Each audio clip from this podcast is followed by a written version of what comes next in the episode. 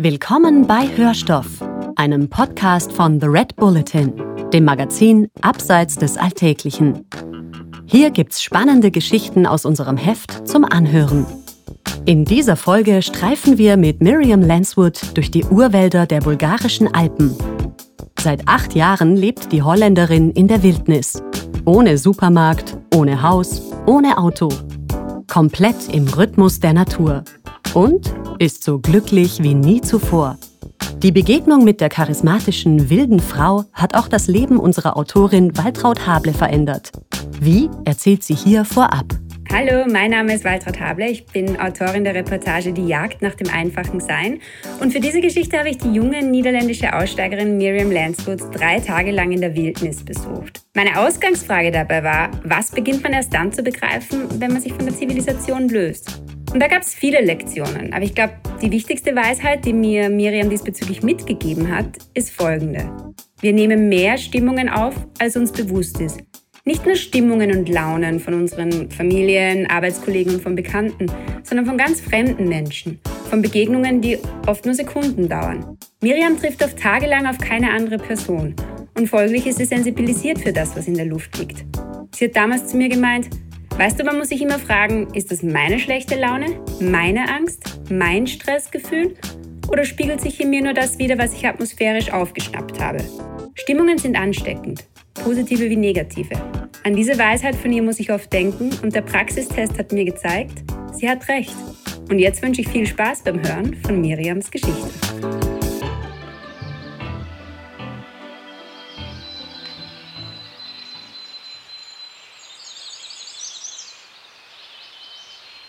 Die Jagd nach dem einfachen Sein.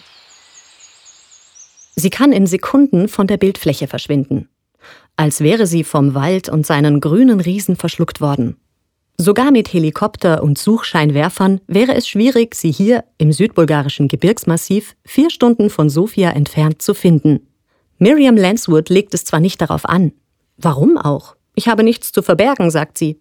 Aber die 1,66 Meter große Niederländerin weiß genau, wie sie sich zu bewegen hat, ohne Spuren zu hinterlassen. Natur und Tiere haben ihr das beigebracht. Wenn ich im Wasser warte, bleiben keine Fußabdrücke oder Duftspuren zurück, sagt sie. Wildtiere, die ihre Witterung aufnehmen, trickst sie aus, indem sie in eine Baumkrone klettert. Über den Wind können sie mich dann nicht mehr riechen. Ich aber kann von oben auf sie zielen. Und fürs tägliche Feuermachen sammelt sie trockene Weiden oder Pinienäste, die sind dichter als andere Hölzer. Mit ihnen lässt sich über offener Flamme kochen, ohne dass es viel qualmt und jemand meint, ein Großaufgebot der Brandschutzwache rufen zu müssen, sagt sie. Seit acht Jahren lebt Miriam Lanswood, 34 Jahre alt, in der Wildnis. Immer an ihrer Seite ein Jagdbogen und ihr 30 Jahre älterer Ehemann Peter, der mit seinen langen grauen Haaren und der wettergegerbten Haut locker als Gandalf aus der Herr der Ringe durchgehen würde. Lange hält es die beiden nie an einem Ort. Sie sind immer in Bewegung, in den Bergen, weil in gottverlassenen Höhen selten jemand nach einer Campingerlaubnis fragt. Rund 5000 Kilometer hat das Duo bisher zurückgelegt. Sie, eine ehemalige Sportlehrerin aus einem kleinen Ort im Osten Hollands, er, Neuseeländer, aufgewachsen auf einer Schaffarm, gelernter Koch, Weltenbummler und Universitätslektor für Philosophie. Aus einer Reisebekanntschaft in Indien wurde mehr. Gemeinsam trackten sie durch das Himalaya-Gebiet. Miriam folgte Peter in seine Heimat Neuseeland, versuchte dort ein Leben aufzubauen. Nach außen hin passte alles. Lehrjob, Freunde, Wohnung. Innen drin herrschte Chaos. Da hatte ich also vier Jahre studiert, nur um zu merken, weder das Unterrichten noch die Arbeit mit Kindern machten mir Spaß, erzählt sie. Wenn ich ehrlich war, mochte ich nicht einmal Leistungssport, obwohl ich im Stabhochsprung auf die Olympischen Spiele hintrainiert hatte. Ich fühlte mich wie eine Versagerin, so viel Zeit und Energie in etwas gesteckt zu haben, was offenbar überhaupt nicht zu mir passte. Der Druck, einen Alltag aufrechtzuerhalten, der sich nicht richtig anfühlte, unerträglich groß. Die Sehnsucht nach Freiheit ebenso. Dabei konnte ich nicht einmal festmachen, was Freiheit war. Woher auch? Wir wachsen ja alle nicht in Freiheit auf. Wir sind wie Wellensittiche im Käfig, nicht wie Adler in der Luft. Ich wusste nur, als Folge des ganzen Komforts, der mich umgab, hatte ich offenbar mein Rückgrat verloren. Ich fühlte mich unzufrieden, war aber zu bequem geworden, um etwas daran zu ändern. Peter dachte ähnlich. 2010 schmissen sie alles hin, verkauften, was sie besaßen und zogen sich sieben Jahre in die Berge auf Neuseelands Südinsel zurück. Nun erkunden sie Europa. Im Herbst soll es nach Australien gehen. Kein Job, keine feste Wohnung, kein fließendes Wasser, keine Toilette, kein Bett, kein Auto, keine Kranken- oder Pensionsversicherung, kein Smartphone, kein Computer, keine Sicherheiten. Miriam hat alles aufgegeben und für jedes Teil, das sie hinter sich gelassen hat, etwas zurückbekommen. Die Uhr kam weg. Dafür erhielt sie Zeit. Der Verkauf des Autos mobilisierte ungeahnte Willenskraft, es überall hin zu Fuß zu schaffen. Die eigenen vier Wände wurden gegen ein grünes Wohnzimmer eingetauscht. So groß, dass man nicht erkennen kann, wo es anfängt und wo es aufhört. Miriam schultert 25 Kilo. Ich bin die jüngere und fittere, so ihr trockener Kommentar. Peter, der seine 64 Jahre in den Hüften und Knien spürt, schleppt einen 15 Kilo Rucksack. Kochgeschirr, ein Taschenmesser, Wechselkleidung, Zelt, Schlafsack. Wenn es tagelang regnet oder eiskalt wird, suchen sie Unterschlupf in leerstehenden Hütten. Ratten und Mäuse inklusive. Aber lange halte ich es in geschlossenen Räumen nicht aus. Man hört weder die Vögel noch den Wind, sagt sie. Feste Schuhe besitzt das Duo nicht. Miriam und Peter tragen winters wie sommers offene Trekking-Sandalen. Socken oder Wanderschuhe würden bei uns ständig nass sein durch den Morgentau, durch Schlamm und sumpfartige Landstriche. In Sandalen trocknen die Füße schneller. Sollte es im Winter wirklich kalt werden, steigt Miriam einfach in einen Bach. In fließenden Gewässern herrschen zumindest Temperaturen über Null. Wer Miriams Geschichte hört, erwartet verfilzte Haare, ordentlich Dreck unter den Fingernägeln, den einen oder anderen fehlenden Zahn.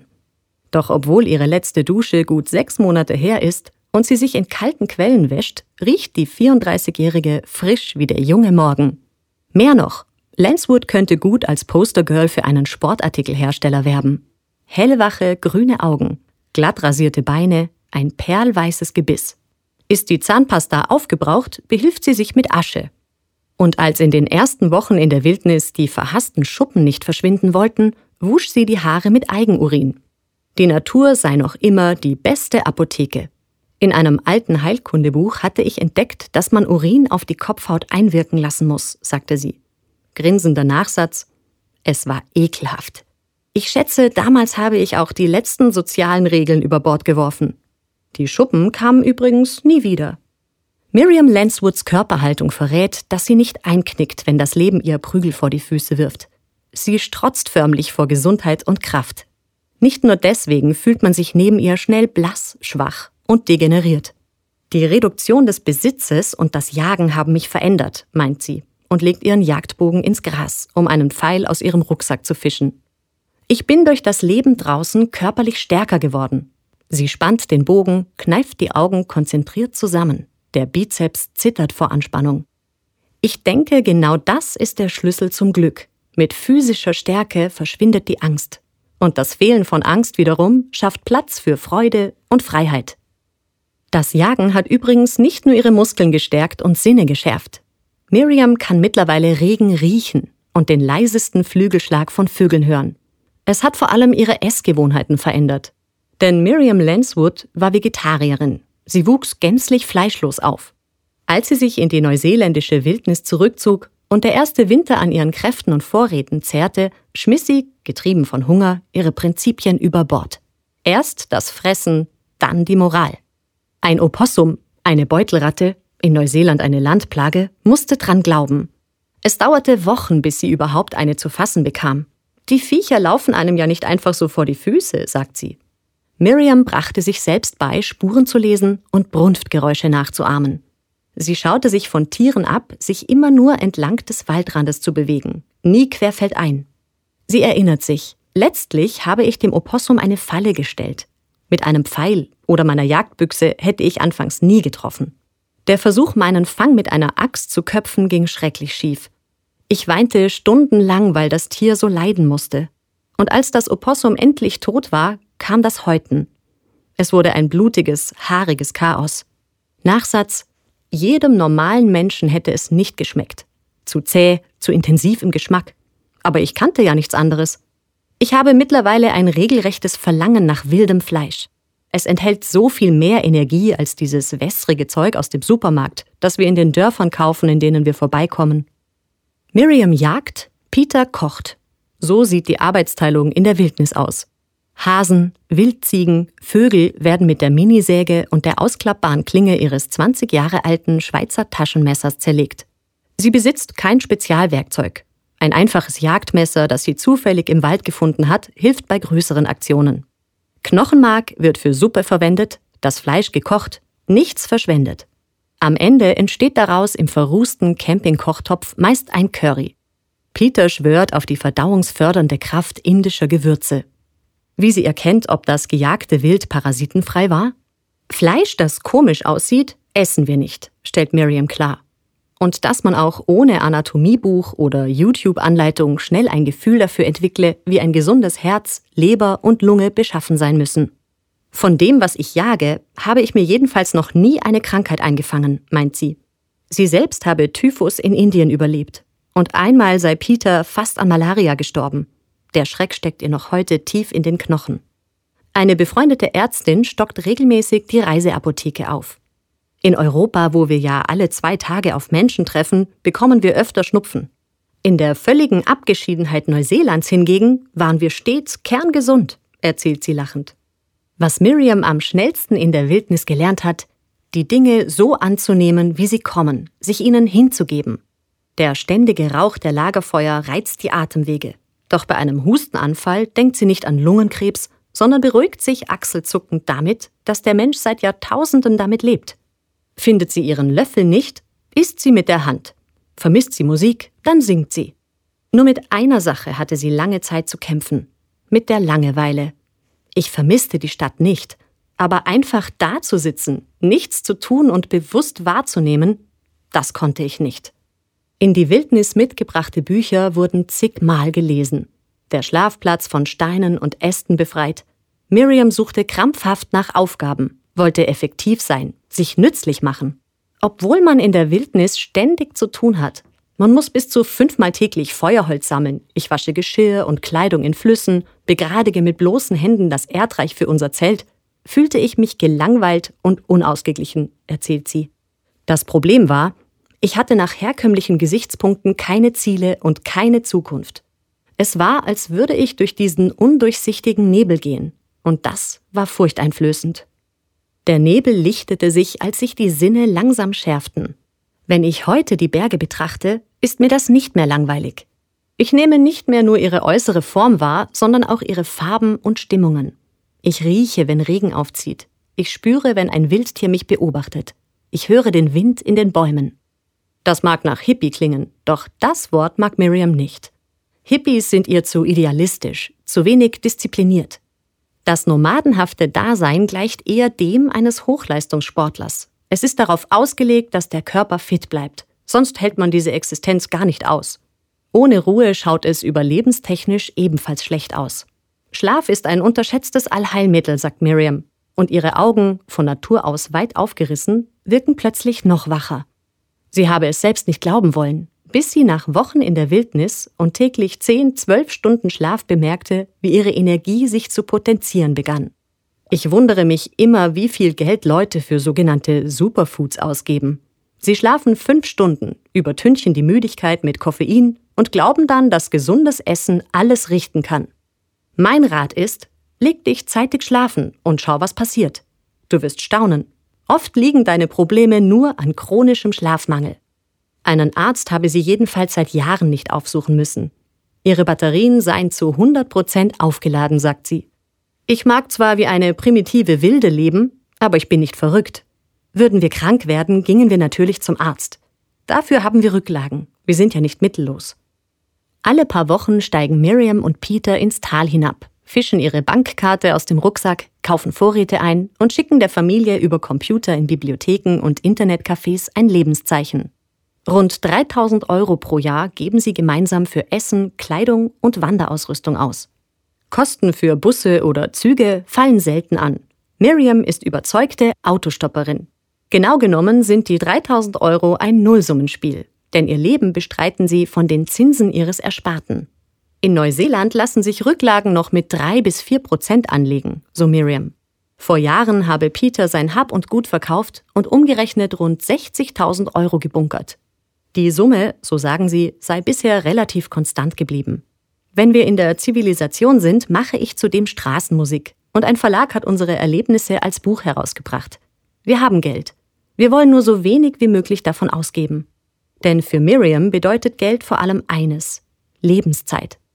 Leiste ich mir ein teures Auto, dann muss mir bewusst sein, um das Gefährt abzubezahlen, muss ich mich fünf oder zehn Jahre in einem Job abstrampeln. Gebe ich das Geld aber gar nicht erst aus, bleibt es mir für andere Dinge. Leben zum Beispiel. Dafür verzichtet sie gern auf den Komfort einer heißen Dusche oder einer sauberen Toilette. Damit ist Miriam auch schon beim eigentlichen Thema, dem Thema, das sie und Peter treibt. Man muss kein Millionär sein, um mit dem Arbeiten aufhören zu können, sagt sie. Sicherheit kann auch den gegenteiligen Effekt haben. Ich sehe oft wunderschöne Häuser, wenn ich durch Ortschaften wandere. Viele sind den ganzen Tag verwaist, weil die Besitzer in der Arbeit sind, um sich das leisten zu können. Wenn ich einen Kredit abstottern müsste, wäre ich nervös, ob ich das Geld stets zusammenbekomme. Wer aufhöre, nach Sicherheit zu suchen, bekomme zumindest die Chance herauszufinden, was Freiheit ist. In ihrem Fall bedeutet Freiheit, alle Zeit der Welt zu haben und die Natur zu spüren. Der Wald ist für sie ein Zuhause mit grünem Dach, fließendem Wasser aus Bächen, kein Schauplatz aus Grimms Märchen. Dieses Leben geht aber nur, weil wir uns bewusst gegen Kinder entschieden haben, stellt Miriam klar. Mit Kindern musst du zwangsweise zurück in die Zivilisation. Der Nachwuchs kann ja nichts dafür, dass ich diese Lebensweise für mich gewählt habe. Sollte Peter bettlägerig werden oder das Alter mehr in den Knochen spüren als jetzt, wäre ebenfalls Schluss mit dem jetzigen Leben. In einem sterilen Krankenzimmer ihren Mann zu pflegen, das sieht Miriam nicht. Wir würden dann etwas suchen, wo wir ein, zwei Jahre Station machen. Das wäre aber nach wie vor ein Platz in der Natur. Peter nickt und erzählt, dass er fürs Erste die Anschaffung eines Esels überlege, damit er auf langen Märschen sein Gepäck nicht mehr tragen müsse. Sorgen nicht zulassen, sich um das Problem kümmern, wenn es da ist, aber keine Sekunde früher. So lautet Miriams Motto. Angst ist ansteckend. Das kann jeder selbst austesten. Ist jemand in unmittelbarer Nähe nervös, wird man es plötzlich auch. Mitunter würden sich sogar Menschen auf die Couch beim Psychologen legen, um über Ängste zu sprechen, die gar nicht ihre sind, sondern nur auf sie übertragen wurden. Natürlich habe ich auch manchmal Angst, zum Beispiel bei schlimmen Unwettern, wenn neben mir jederzeit der Blitz einschlagen kann, erklärt sie. Aber mir ist mittlerweile auch bewusst, Angst vergeht so schnell, wie sie kommt. Außer du fütterst sie mit deinen Gedanken. Die nähren das Feuer. Lebt ihr überhaupt richtig oder ist es nur blankes Überleben? fragen manchmal Wanderer, die ihren Weg kreuzen. Beides, sagt Miriam dann. Manchmal reiche es schon, durch den Tag zu kommen. Manchmal sei es mehr. Wenn du einen schlimmen Sturm überlebst, dann fühlst du dich am nächsten Morgen unbeschreiblich lebendig. Die Ohnmacht, den Elementen ausgesetzt zu sein, weicht einem kurzen Gefühl der Macht, auch diese Herausforderung bestanden zu haben. Miriam glaubt nicht an die Apokalypse. Sie findet auch nicht, dass ihr Lebensentwurf automatisch der bessere ist. Sie lebt mit einem Fuß in der Steinzeit, mit dem anderen im Jetzt. Man kann mit ihr über das Gerben von Tierhäuten, aber genauso über Elon Musk oder Artificial Intelligence diskutieren. Sie trainiert ihre Überlebenstechniken nicht für den Katastrophenfall. Das wäre eine traurige Existenz. Dennoch gibt es ihr ein gutes Gefühl zu wissen, falls etwas passiert, kann sie sich den Rucksack umschnallen und losmarschieren. Sie wird zurechtkommen. Vor vielen Jahren hatte ich das Gefühl, dass alles seinen Platz hatte. Nur ich selbst nicht, sagt sie. Jetzt habe ich einen Platz. Und der ist hier in der Natur. Es ist so, als ob aus meinen Fußsohlen lange Wurzeln wachsen. Dann geht sie wieder los, fast lautlos durchs Gras, den Bogen geschultert. Sekunden später ist sie weg vom Wald verschluckt. Die Bewegung eines Zweiges verrät, dass sie eben noch da war. Vielleicht war es aber auch nur der Wind.